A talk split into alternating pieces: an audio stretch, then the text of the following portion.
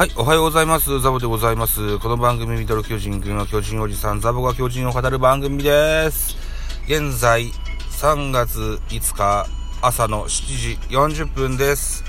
昨日は寝てしまいまして、今朝の早朝配信を、すぐさま撮ってるといった感じになってます。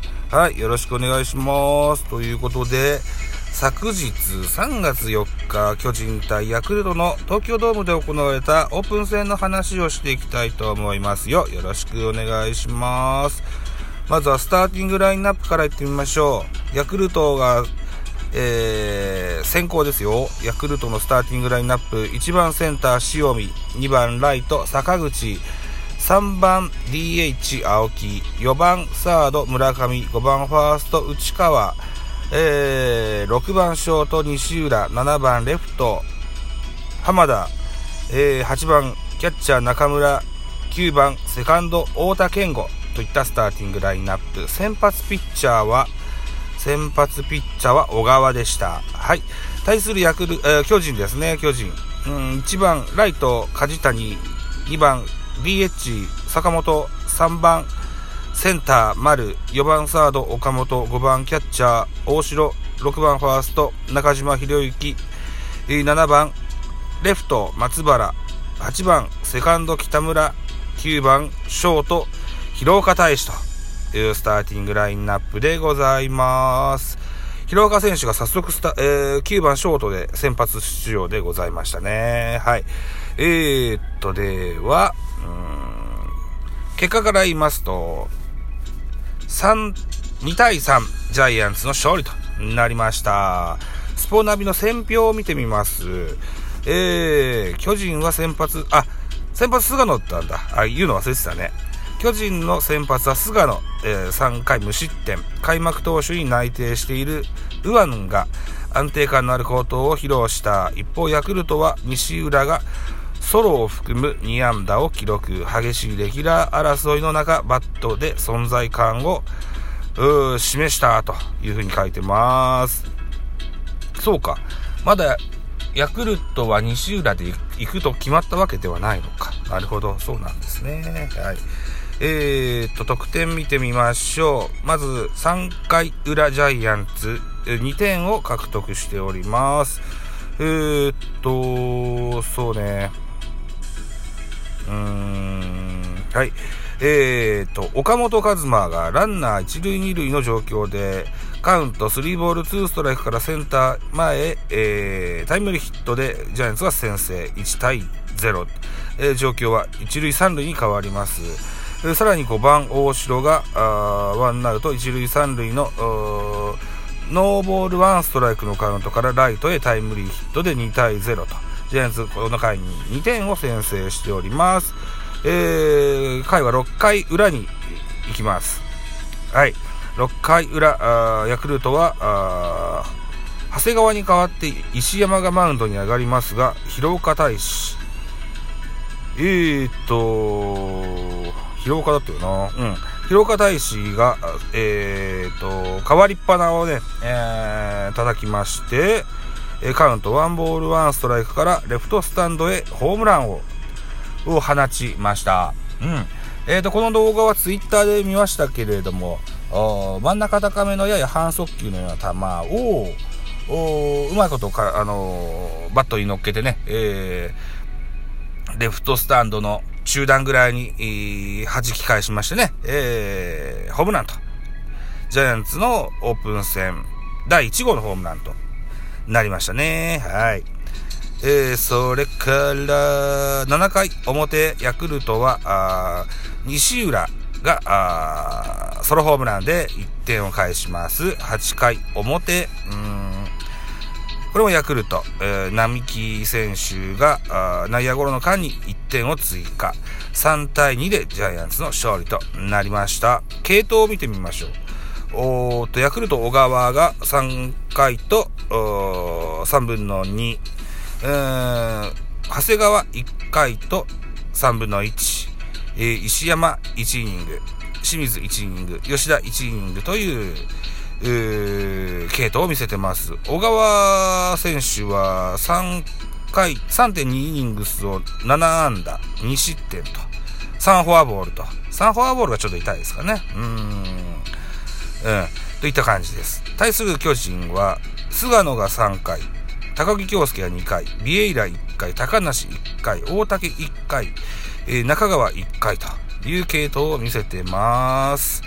えー、菅野、3イニングスを投げてまして、2安打2奪三振、0フォアボールといった内容。はい。順調と言えるでしょう。うん。うーんと、最後の火消し役の中川が1イニングスを9球、被安打1で、えー、0失点で、えー、省エネピッチができてますね。これ素晴らしいですね。うん。桑田さんが掲げる1イニングス15球、うー、おしなべて、ビエイラがすごい多く投げてますけども、大体大雑把に言うとできてる印象があります。ビエイラは28球を投じてますね。相変わらずコントロールがといったところでしょうか。1安打、1奪三振0失点という形になってますね。うん。はい。こんな結果になってます。今日のオープン戦ジャイアンツはないのかな今日のオープン戦は DNA ベイスターズ対オリックスと、ソフトバンクホークス対ヤクルト、えー、と、阪神のオープン戦2試合が予定されているといった感じになってますね。あとそうですね、ツイッターで、広岡選手の守備を見ました。うーん。1個だけしか見てないけど、1個しか見てないけど、あのー、そうですね。ちょっとカレーであると。流霊であるというような文言は出せないような感じの守備には見えましたが、うん。まあ、ショートができるというイメージではいていいんじゃないかなというふうに思ってます。うん。まあまあ、打撃推しだということですよね。うん。あとそうですね。本日は、うん、本日だとか昨日か、3月4日の昨日は、えー、っと、先発スタメンに秋広選手の名前がありませんでした。これは理由がありまして、彼卒業式だったわけですね。二小学者大附属高校の卒業式に出席。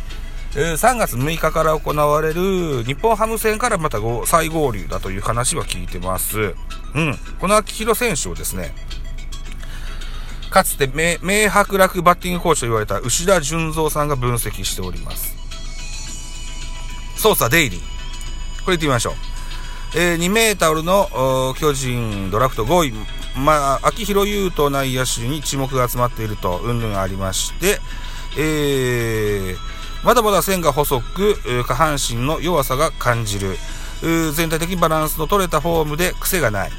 えー、これ、分割写真をね、見ての、あれだ、えー、解説なんですけどね。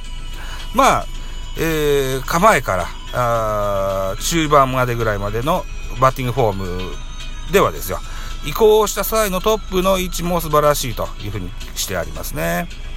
あえて気にならない、ああえて気になる点を指摘するならば、えー、バットのヘッドが一度横になり、頭の後ろに入ってしまっているが、この動きは余計、えー、後で元に戻るわけだからねと。この余計な動きによってタイミングが遅れることにつながってしまっているよねっていうふうに書いてますね。うん。へえ。なるほどね。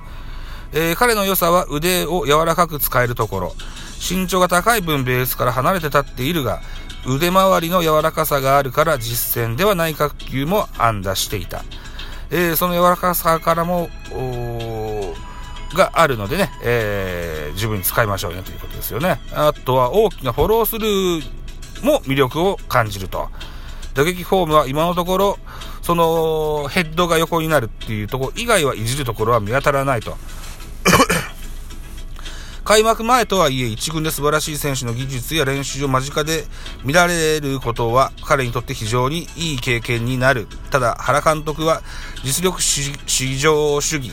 えこのまま一軍でいられるかはオープン戦の結果次第だろうねと。開幕が近づくにつれ、エース級1軍クラスがどんどん投げてくる。これまでと違う投手に対してどう反応できるか。えー、もちろん、それも全て今後の財産になる。